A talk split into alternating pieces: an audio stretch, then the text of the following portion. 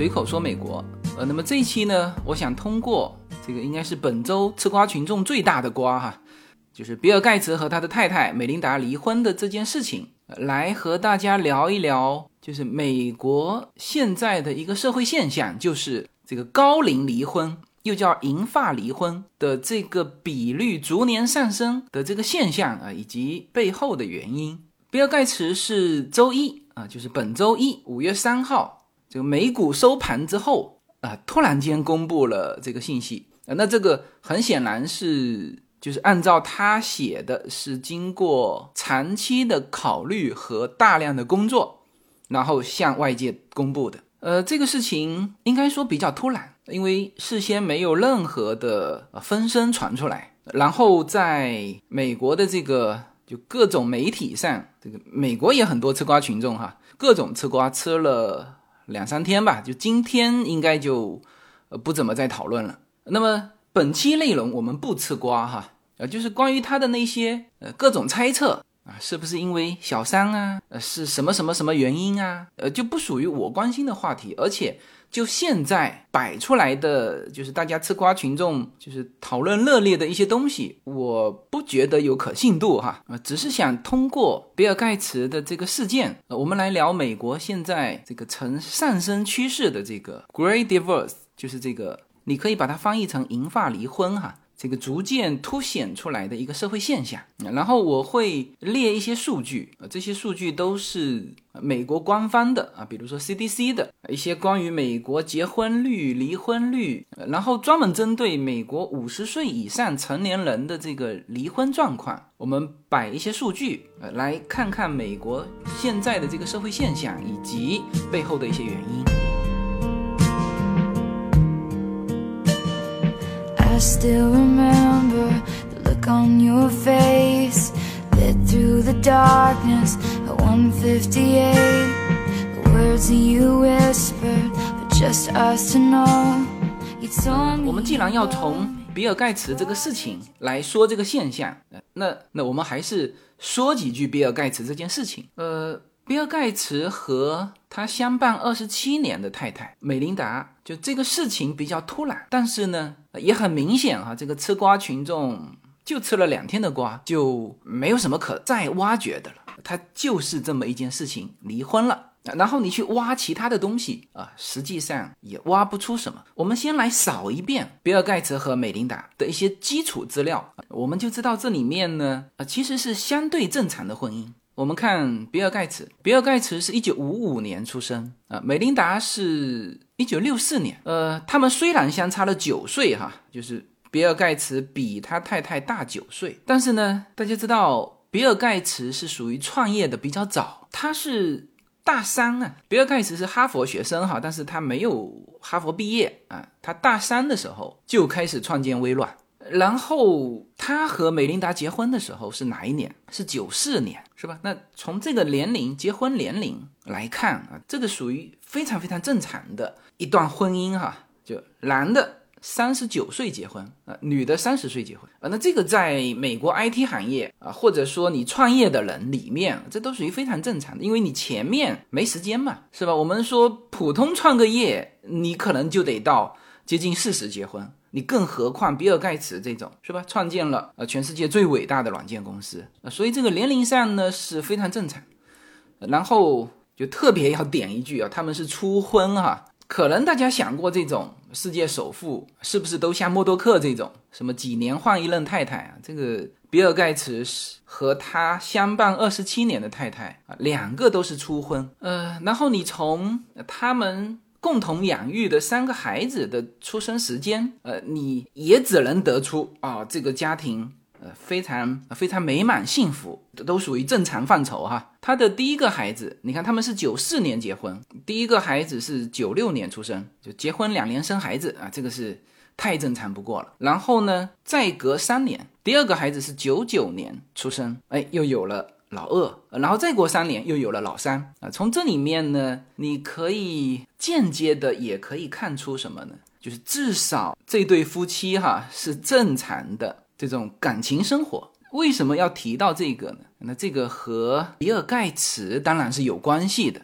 我听前几天呃那些吃瓜群众一听到比尔盖茨离婚，最多提到的就是比尔盖茨没有签婚前协议。那就是本来啊，他们是年轻就结婚嘛，然后又都是初婚，呃，就不属于那种就习惯中的那种富翁。啊，什么二婚、三婚、四婚啊，都就是结婚就是为了过几年离婚的啊，那种要签一个婚前协议。呃，本来初婚就就大部分应该是没有婚前协议的嘛，是吧？哎，那为什么很多的人一再提起这个事情啊？是因为比尔盖茨结婚的时候他已经是亿万富翁了啊，不仅仅是亿万富翁哈，他是九四年结婚，然后从九五年开始他就是世界首富。从九五年一直到二零零七年，福布斯全球富豪榜，他是连续十三年蝉联世界首富。那所以他九四年结婚的时候，就虽然是初婚，但是呢，他也是叫亿万富豪。但他们没有签什么婚前协议。比尔盖茨一直到现在都还是排名第二位。你看哈，二零二零年福布斯的两个榜哈，一个是全球富豪榜。还有一个是美国，呃，四百大富豪榜，那他全部都是第二位。那当然，这个资产是包含了他和美琳达的共同资产，大概现在一一千三百多亿吧。呃，但实际上他真实可控制的资产还不止这些啊，甚至还多蛮多的。为什么呢？因为他是二零零八年啊，他是辞掉微软所有的工作，然后呢，把五百八十亿，就是二零零八年的时候的五百八十亿。美元捐到了他的基金会，他的基金会名字就是他和他太太的就共同的名字啊，比尔及美琳达盖茨基金会啊，就是这个这个钱肯定是从他现在的个人资产里面扣掉啊，这个因为我也有一家基金会啊，就每年我捐进去的钱，那肯定就跟我个人没关系了啊，虽然我也掌握那个基金会，但是从就从税务局的角度，或者说从个人资产的角度，肯定是跟你没关系了。那个是一个组织啊，所以你看，比尔盖茨二零零八年捐了五百八十亿出去之后，呃，他的就是福布斯排行榜立刻就掉下来了啊。但是到了二零一四年的时候，他又以这个八百一十二亿美元重登榜首，然后这几年一直是差不多第二名的位置。所以，比尔盖茨的家庭啊，就是从美琳达嫁给比尔盖茨的那一刻起，其实。他这个家庭就是全球首富啊！即使中途福布斯排行榜上他可能排不到第一，但是呢，他可控制的资金也是全球第一的。那么，这么一个全球首富的家庭，比尔盖茨在迎娶这个美琳达的时候没有签这个婚前协议，呃，当然引发了一群人吃瓜嘛，呃，但。反过来也证明什么呢？证明他们就是就你不管他的资产多少，这个家庭和美国呃所有普通的家庭几乎一样。几个特点：第一，初婚；第二，婚后有三个孩子；第三，没有婚前协议。这就是一个你如果把他的资产盖掉，这就是一个很普通、很正常的一个美国家庭。呃，然后我们要说一下他的婚姻状况，呃，绝对没有吃瓜的意思哈，就是我们不聊。那个呃各种猜测，因为从目前我们看到的这个正常一点的资料哈，呃基本上比尔盖茨跟他太太没有明确的什么花边新闻，呃这里面可能吃瓜群众唯一拿出来说的，比尔盖茨和他和美琳达结婚的时候有过一个约定，呃那这个约定肯定也是他们俩。在采访的时候自己说出来的，就是啊，比尔盖茨啊有一个前女友，呃，也是软件企业家和这个风投资本家哈，叫做温布莱德啊，这个是比尔盖茨在八四年到八七年期间交往的女友。那么这个人呢，没有和比尔盖茨走到婚姻的的程度哈，但是。很显然，呃，他们在科学和呃事业方面有很多共同的话题。呃，这个前女友啊，就是温布莱德啊，肯定也是比尔盖茨非常信赖的人。当时比尔盖茨和美琳达结婚的时候，呃，说有一个约定是什么呢？就是他每年可以有一周的时间和这个温布莱德就可以共度一个长长的周末假期。呃。外界有的把它解读成七天哈，但是我看到的就是长周末假期，那正常理解是三天。呃，这个当然吃瓜群众会去解读啦，这个怎么可以啊？一边有太太，一边还和前女友，而且太太还同意每年和前女友有一个长周末假期，这个吃瓜群众们就很喜欢讨论啊。但是你如果把它摆到比尔盖茨的这个这个故事里面哈啊，他其实呃也不能说正常哈，就是至少他跟美琳达是事先说过的，是吧？而且也不是怎么追求新人，呃，是和因为很明显，呃，温布莱德在比尔盖茨心目中呃其实是非一般的信赖，就是比尔盖茨娶这个美琳达的时候，还反过来征得这个。呃，不能叫征得他同意哈，就是说去询问温布莱德这个前女友的意见，就是说，哎，这个怎么样？那当时温布莱德是给予了这个美琳达非常好的评价，说这个美琳达是非常适合比尔盖茨的。呃，所以现在说到这个比尔盖茨的呃什么私生活的时候，就是唯一啊是可以拿出来说的是这个。那这个问题是美琳达同意，你外界有什么好吃瓜的？而且啊，我们都不说这个以比尔盖茨。这个这跨世纪的这种世界首富的身份是吧？和和几乎和他同龄的这个温布莱德保持一个密切的关系，呃，那要比他这个按照多数人的习惯是吧？这个找那些年轻的沾花惹草来的普通的多吧，是吧？当然你也可以说，哎，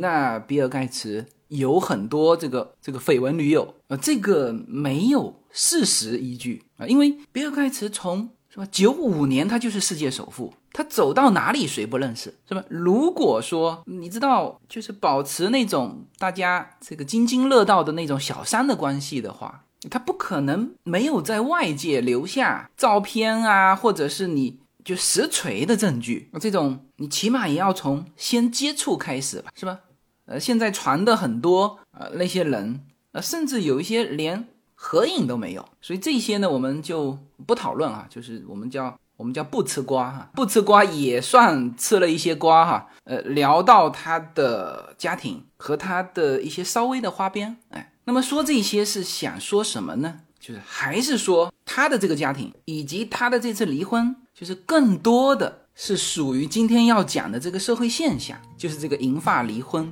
而不是他们有着什么特殊的原因。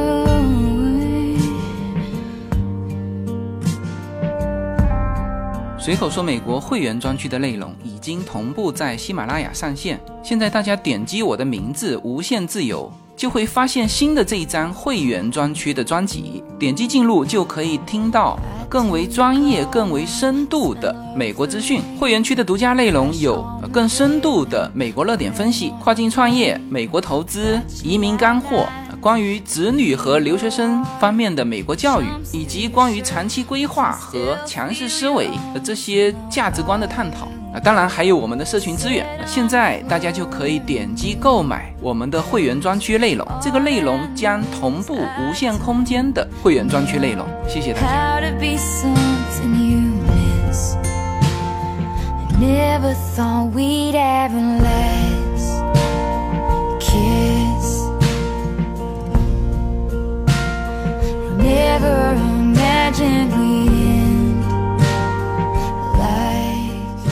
所以，我昨天在《华尔街日报》上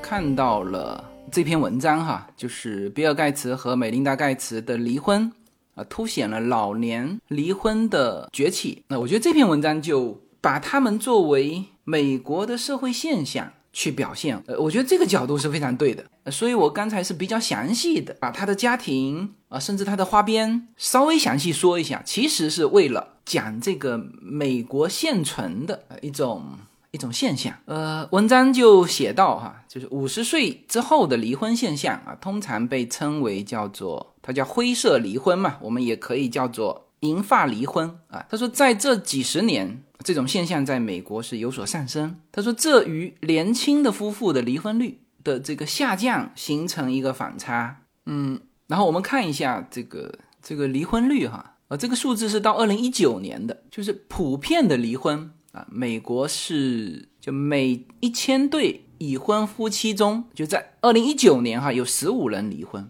那么这是一种统计方式，就是就当年今年。离婚多少除以已婚的这个人数，这是二零一九年，而一九九九年啊，这个数字是十九人，那么根据这个文章里面的这个数字，那就是说，就现在的这个离婚率是比以前，就是比一九九九年是有所下降啊。但是呢，就还是以二零一九年的数据哈，就是年龄在五十五岁到六十四岁之间的每一千个已婚夫妻中啊，有十一点四人离婚。而按照这个口径统计的，一九九零年每一千个人当中只有五个人离婚啊。这就是刚才说到的，叫做。五十岁之后的离婚，在近几十年中有所上升，这与年轻的夫妻的离婚率总体下降形成反差啊。那么，比尔盖茨这个离婚啊，就是典型的叫银发离婚，因为按照刚才的数据，就是五十五到六十四岁之间，而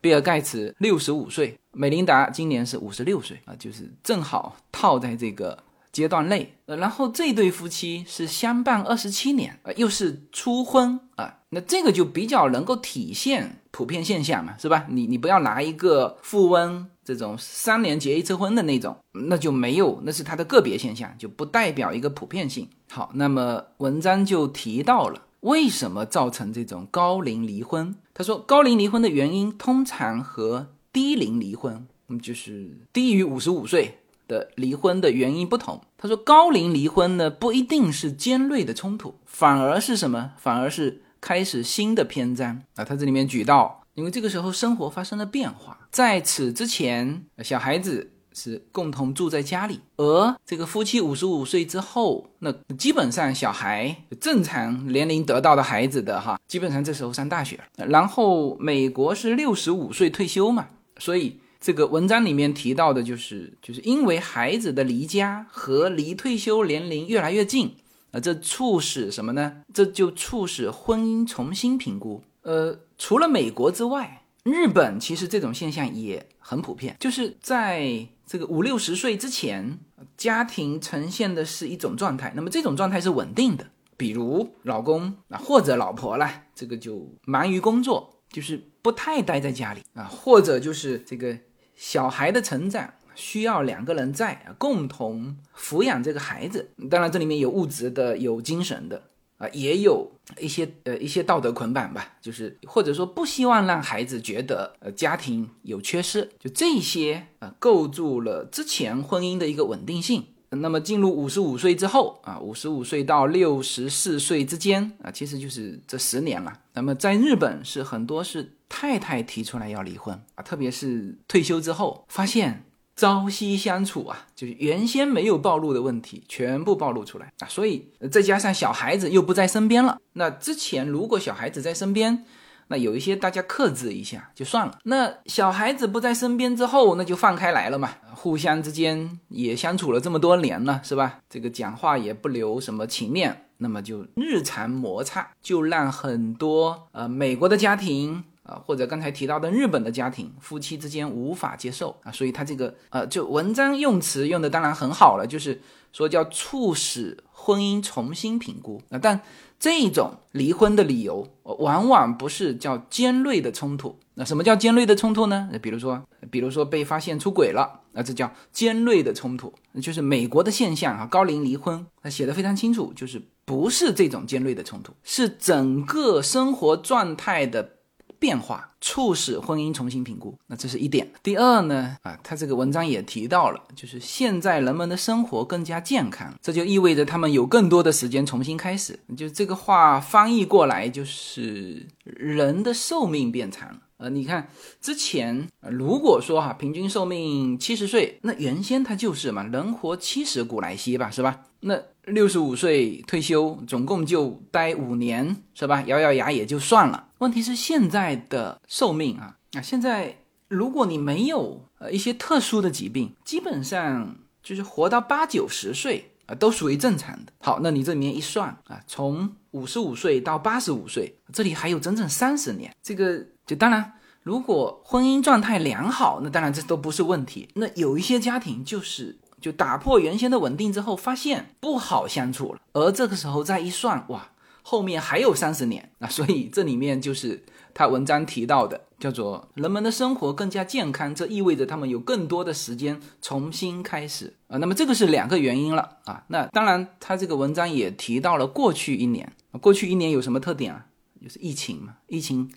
所有人都锁在家里，就是原先是这个你老公要去上班的这种稳定状态，突然间被打破了。老公天天待在家里，各种口角，所以他也特别提到了过去一年。他说，过去一年，特别是对于五十多岁的夫妻啊，这种流行病扩大了人们对这一年龄段人群的的反省。呃，那当然也有因为这个大流行造成的一些对生命的看法改变了啊。就像文章里面提到的，就是说大流行使他们对自己的死亡和生活目标，他们愿意接受和不接受的东西。有了不同的看法，就是我觉得这个全球都有存在这种可能哈，因为呃，就以前觉得这个健康是唾手可得，那突然之间啊，对自己的生命观、价值观，很多人在通过去年一年的时间开始反省，然后最后一部分人是就人们不太愿意留在这些不冲突但是又不幸福的空壳婚姻中。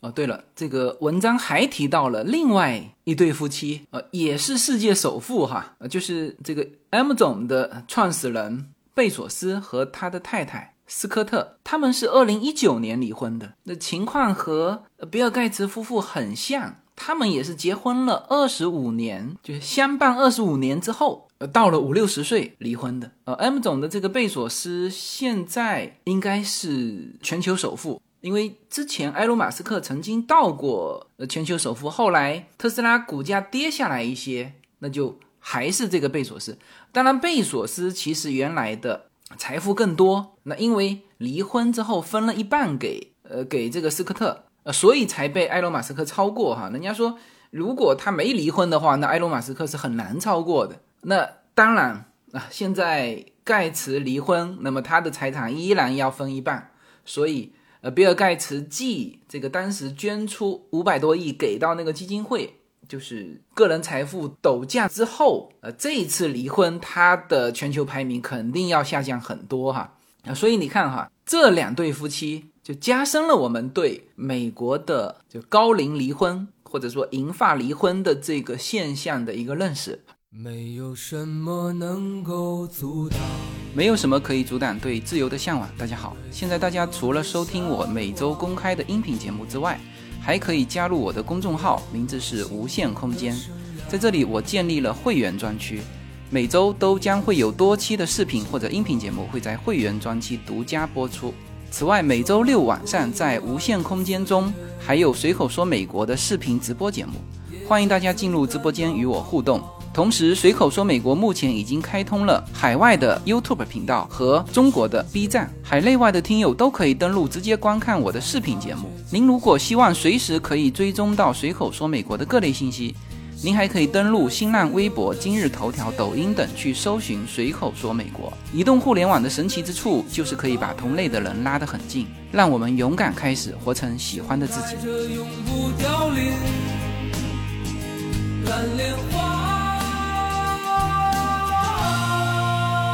那接下去我们来看一些数据哈，就是对于美国的整体这个婚姻状况，呃，大家应该也有兴趣加深了解哈。呃，我现在手上的是 CDC 的这个两张表格啊，那这里面表格的数据，我看到很多其他的文章是引用了它这里面的数据，那就说明这个数据是是没有问题的哈，是就我查到的资料是对的哈，它这里面列了。二零零零年到二零一九年这二十年，美国的结婚率啊，以及离婚率啊，我们先说结婚率哈。呃，结婚呢就很简单了，就是每年结婚的这个人数直接除以全体人民。呃，因为我看到二零一九年它的这分母啊是三亿两千八百多万，然后结婚的人数是两百零一万，基本上就是直接除啊，所以得出。二零一九年，呃，当年美国的结婚结婚率啊是六点一，呃，这里面统计结婚和离婚有好多角度哈，这个啊，特别是谈离婚的时候有好多角度。那结婚可能相对简单一点啊，就直接除以全体人民啊。那么这个同一口径啊，我们可以看到的是二零零零年这个结婚率是多少呢？是八点二啊，你看这个。零一年也是八点二，零二年就到八，那零三年七点七，零四年一直到零八年大概都在七点多，呃，七点一到七点八之间吧。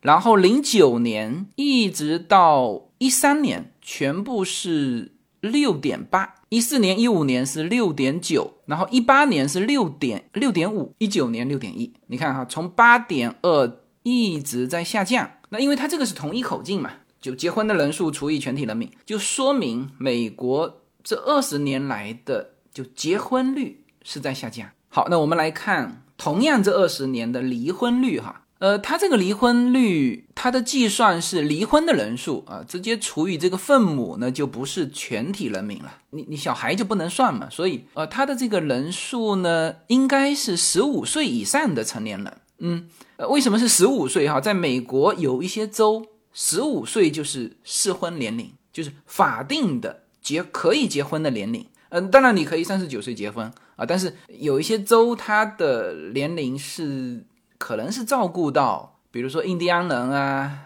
或者是蜥蜴，他们比较早结婚，所以他的分母就是二零一九年的这个分母是两亿七，那肯定就不是全体人民了哈。所以说，按照他的这个口径，二零一九年的是就这个离婚率哈是二点七，然后二十年前二零零零年是多少呢？是四。你看啊，它这个从从四到三点几。就二零一零年左右，就是一一直维持在三到三点六之间，然后一六年是三，一七年是二点九，一八年二点九，一九年二点七，也就是说，就是它的离婚率也是下降的啊。那么这个和刚才的呃提到的那个数据，呃，可能数据上有差别，因为它是分母不一样嘛，所以刚才我读文章的时候读到的那个数据。可能数字上有差别，但是呢，呃，这个趋势是一样的，就是从一九九零年到二零一九年，这是三十年哈，它的离婚率是下降，这两边数据是对上的。但是呢，就是这个高龄，就五十五岁到六十四岁之间的离婚率是一九九零年的两倍，两倍多哈，呃，所以这个就是美国呃婚姻的一个基本的状态。就是这二十年来，或者说这二三十年来，整体上这个结婚率和离婚率都是下降趋势。呃，但是银发离婚率是逐年上升的。呃，我们稍微的扩展一些关于美国这个离婚率的一些数据哈，因为美国的很多官方数据它写的非常细，呃，统计各个州的啊，这里面还有美国离婚率。呃，最低的州和美国离婚率最高的州 top 十的排名哈，呃，只能说这个最高的州和最低的州确实是有差别。比如说，离婚率最高的州是内华达州，就是拉斯维加斯拉斯维加斯赌城的那个州，平均每一千个居民当中就有四点四个离婚的，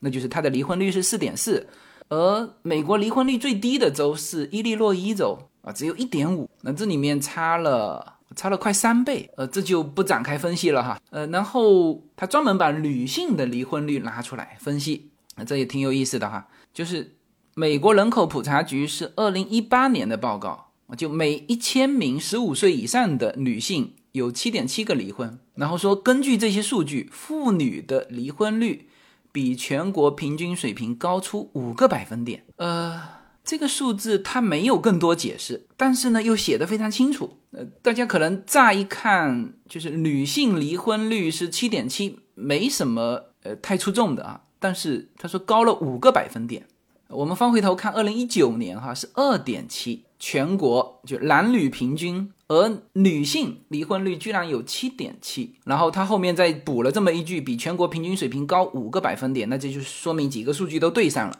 那就是离婚的人里面，女性要比男性多出很多。在美国，哈，呃，他没有解释，呃，我到后面查，他甚至列出了妇女离婚率最高的州和离婚率最低的州。呃，最高的州是阿肯色州，每一千名当中是十三点一名妇女离婚。呃，最低的州是。波多黎各，波多黎各是地区哈，每一千名女性是四点二，但即使是四点二，离那个平均的二点七也是高的。呃，这个这个是蛮有意思的这个数据。首先，这个数据是真实的，而且两项数据对应过，那就说明什么呢？就正常应该是一比一嘛，是不是？有七个妇女离婚，她肯定是和七个男生离婚嘛，那就不会和平均的那个二点七相差那么大。那唯一的解释就是很多女性呃离过一次婚之后呢，她就。没有再婚，所以呢，她就被统计在离婚的人里面。然后男性就是有两三次婚姻，这可能只有这么解释哈。就是这些离婚的女性就是一婚，然后就是离异的状态。然后这些男性里面就是离婚，然后再婚，然后再离婚，然后再婚。也就是说，这些名额就是女性的七点七。重复在这个一点几个男性上面，那我想过去大概就是这么一个呃一种状态才有可能啊。美国女性的离婚率比普通的离婚率是高的，而且高了蛮多。然后他这里面提到女性离婚的这种数据的时候，提到一个哈，但是这个没有准确的数据，只是说专家预测在当今存在的所有婚姻当中。当然，他说的全是美国哈，约有百分之四十到百分之五十最终以离婚告终。那当然，他的这个婚姻这里面就包含三婚四婚的，像默多克这种哈，就是就可能在他身上有过这个四次五次的离婚，嗯，都算到这个数字里面去了。但是实际上就是人数就他一个。呃，从这个数字啊，我们也可以呼应到另外一个数据，就是我在其他的地方看到说。另外一个美国离婚率，就是说美国的离婚率高达百分之五十。那那么这个和刚才的那个二点七，那是完全不一样的统计。就二点七是当年离婚的人和全体的人的一个比率，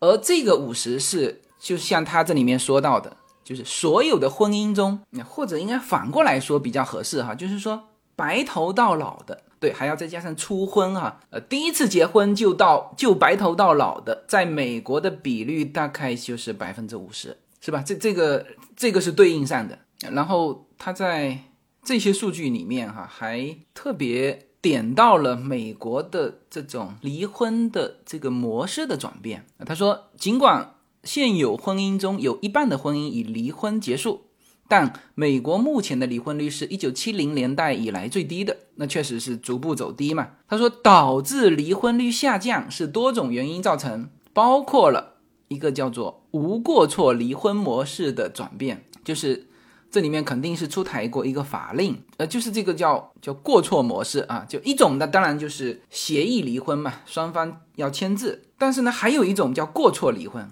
就是对方可以不签字啊，但是就提出离婚的人必须证明配偶一方有过错，比如通奸或者是遗弃，然后这个时候呢，法官就可以在就是可以判他们离婚。那他说这并非总容易做到，这使离婚结束的婚姻比例很低。呃，这个是一个理由吗？那反正他是这么写的哈，我们继续往下看哈，嗯。这个表格里面也写到结婚率，那么结婚率的数据啊，就是影院我刚才说的，就是二零零零年八点二，二零一九年六点一这个数据。那同时呢，它还有另外一个结婚率哈，就是叫做截止到二零一七年，美国约有百分之五十的成年人已婚，那他的成年人是十五岁以上哈。然后相同口径对比了一九六零年的这个历史最高值。百分之七十二，他说下降了二十八啊，那这是下降蛮多的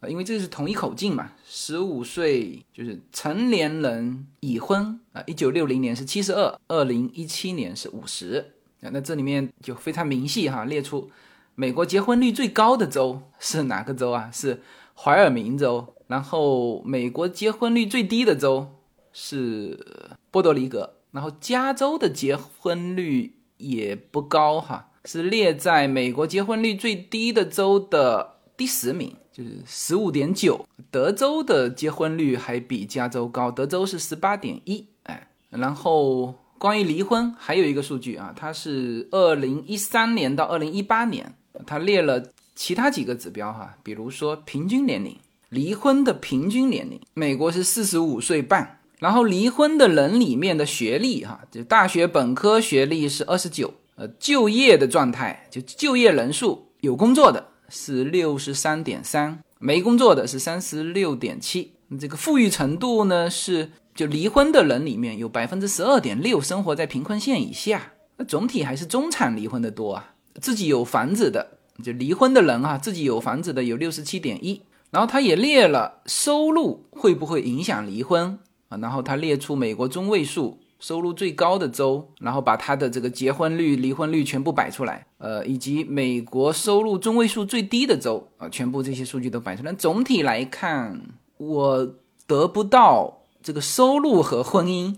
有什么影响。你看这个收入最高的州的排名第三名新泽西州，呃，它的结婚率非常低。就低结婚率，但是这个华盛顿州也是收入比较高的州，但是又它又是高结婚率，是吧？路易斯安那州这属于收入比较低的州啊，它是低结婚率，同时摆在一起的阿拉巴马州和路易斯安那州差不多的这个收入，它又是高离婚率啊，所以这里面是看不出收入对于离婚的一个影响。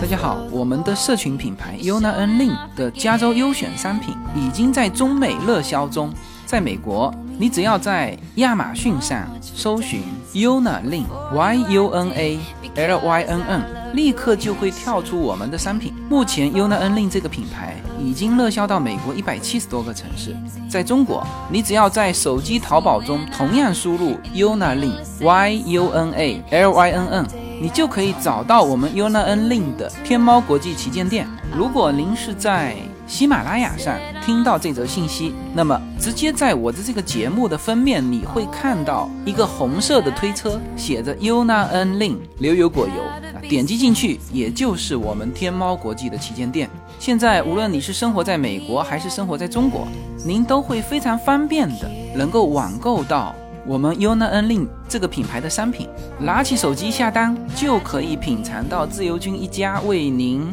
分享的。加州阳光的味道，谢谢大家。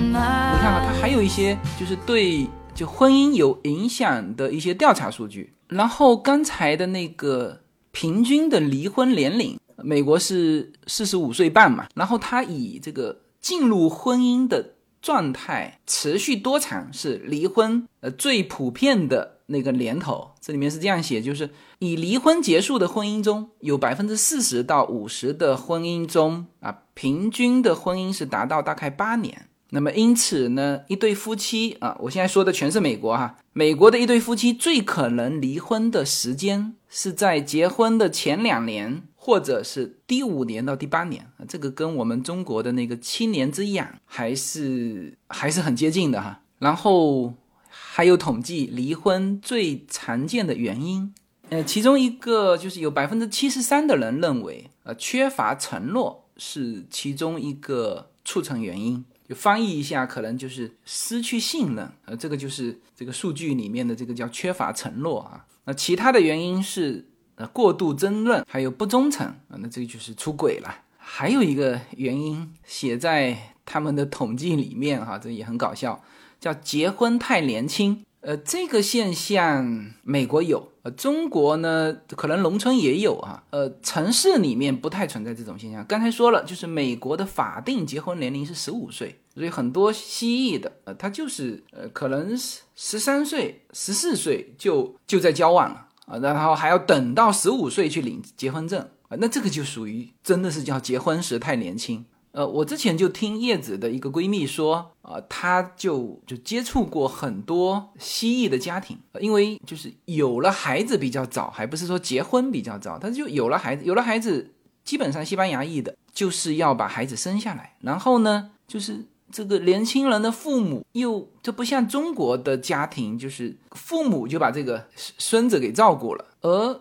美国的西裔家庭，他绝对不会去。去隔代照顾，所以这个年轻人呢，就只能是本来在读大学的，那就只能把大学给废掉，然后养育这个孩子。嗯，那这个可能就是这个离婚最常见原因里面的叫离结婚太年轻哈啊，那这个是离婚常见的原因。然后我也看到一个数据哈，就是结婚最常见的原因是什么啊？这也统计在那个表格里面。呃，爱当然是占到了百分之八十八，然后接下来是承诺啊，百分之八十一，陪伴七十六，对儿童的渴望就想有个孩子四十九。它这里面还有一个需要建立。宗教团体认可的关系啊，占到百分之三十，这个可能大家不太容易理解啊。就是基督教家庭，就很多宗教家庭吧，就是对这个单身男女啊，剩男剩女的推动作用，就逼婚是在美国是这些宗教团体来逼婚，这个是百分之三十。然后财务啊，百分之二十八，这里面啊，那这个就是就共同生活合租比分开居住。来的省钱，呃，这个呢，在另外一篇文章哈，我有看到，但是今天就不讲了。就是离婚对于呃，在美国对于双方的一个影响，其中其中很重要的一个影响也是财务上的，就是离异的家庭比正常的家庭的贫穷率高了百分之十几啊，那这个就是跟财务有关系。呃，关于这个银发离婚啊。这个现象，就美国现在出现的这个现象，很多文章说到婴儿潮。呃，美国的婴儿潮是这是一个时间段啊，就特指就二战结束之后，就是一九四六年到一九六四年出生的啊这部分人，这个这部分人很多哈，有七千八百万。然后这个比尔盖茨一九五五年正好踩在这个阶段，就所以比尔盖茨也是就是美国婴儿潮哈，所以他呃所以这部分年龄的人正好现在进入了这个高龄离婚，就是银发离婚的这种状态。呃，有一些文章对婴儿潮的那一代人，就是说他们当初结婚的时候，就是七八十年代美国那个时候是就正好是。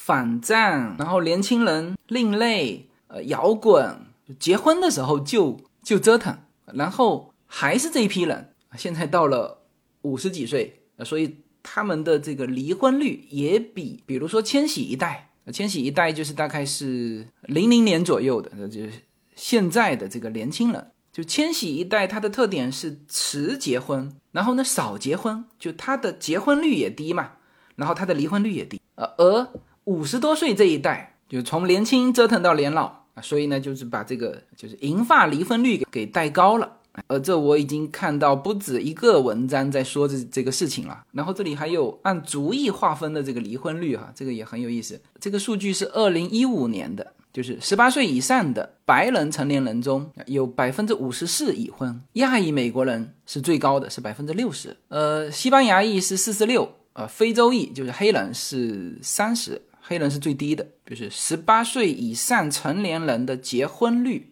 然后他这里面还提到了一个通婚率，通婚率什么意思？就是跨族裔结婚啊。这里面亚裔是相当高的啊，亚裔的通婚率在美国是百分之二十九。然后黑人虽然说通婚率是比较低的啊，但是它是上升幅度最高的。然后说到离婚率哈，也是按照种族，亚裔美国人就包含了华裔哈，亚裔美国人。离婚的可能性最小。你看啊，按照这个统计数据，亚裔美国人中有百分之十八的女性和百分之十六的男性一生中至少经历过一次离婚。那么你反过来理解，就是比如说亚裔美国人，百分之八十二的女性和百分之八十四的男性，呃，就没有离过婚，是吧？哎，然后接下来是西班牙裔，西班牙裔的比率，女性是离婚的。至少经历一次离婚的女性是百分之三十，男性是二十七，白人是三十八的白人妇女和三十六的这个白人男性至少经历过一次离婚。那黑人的离婚率比较高啊，离婚率是四十二，呃，还不是最高的，最高的是美国原住民，就是印第安人，呃，他们是有百分之四十四的男性跟四十五的女性有过一次离婚。呃，这里面最后还有一个蛮有意思的问题哈，这也是调查，他说。离婚的子女更容易经历离婚吗？那么统计出来的就是美国的数据哈，就是如果父母是属于仍在结婚的这个状态，父母是没有离过婚的，那么这个子女离婚的这个可能性是最小的。那这个也比较符合大家的这个逻辑和想象哈。然后父母离异之后再婚的啊，比父母离异之后没有再婚的这个子女啊，更会经历离婚。什么意思呢？就是父母离异之后再婚的这个子女离婚的要比父母离异之后没有再婚的要多。呃，那这里面也好理解，就是离异之后。再婚可能又很幸福，那么给到子女的印象就是，哎，那我再婚无所谓啊，呃，是吧？那如果是一直没有再婚，那子女接受教训就是，哎呦，这个别轻易离啊，是吧？大概是这么一个逻辑。然后父母离婚的男性和女性，呃，都更有可能嫁给其他离婚的子女，呃，这种现象在妇女当中比男性更为明显。然后还有就是有过孩子的。这个分手的可能性要比没有孩子的离婚的可能性低百分之四十啊，那这个也很容易理解啊。有过孩子啊，就是孩子是维系婚姻的纽带之一吧，我们说之一啊，这个是很重要的。好，那这里面就是关于美国的婚姻的这种状况，我们用一些数据啊，把这个方方面面的一些社会现象，应该以数据的形式比较准确的表现了。也就更方便大家了解美国这个社会。嗯，最后呢，补充一个感受吧，因为呃，这方面我看了很多文章哈，这些文章没有办法全部归纳整理，就都呈现给大家。总体来说，我们看到的一个趋势，美国其实跟中国是一样的，什么呢？就是结婚率降低，那当然离婚率也在降低。然后因为结婚率在下降，所以美国的这个。生育率啊，其实也在降低。美国现在的生育率降到了一九七零年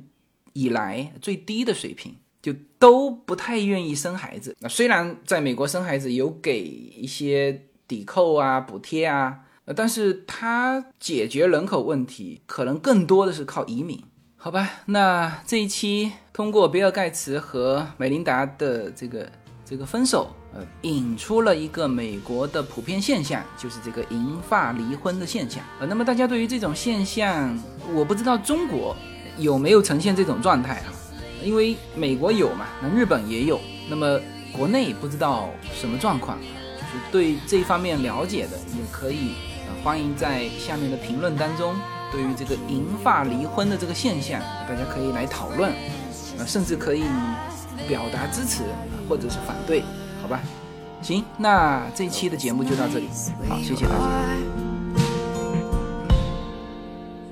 And I hope the sun shines and it's a beautiful day. And something reminds you, you wish you had stayed. You can plan for a change in the weather and time.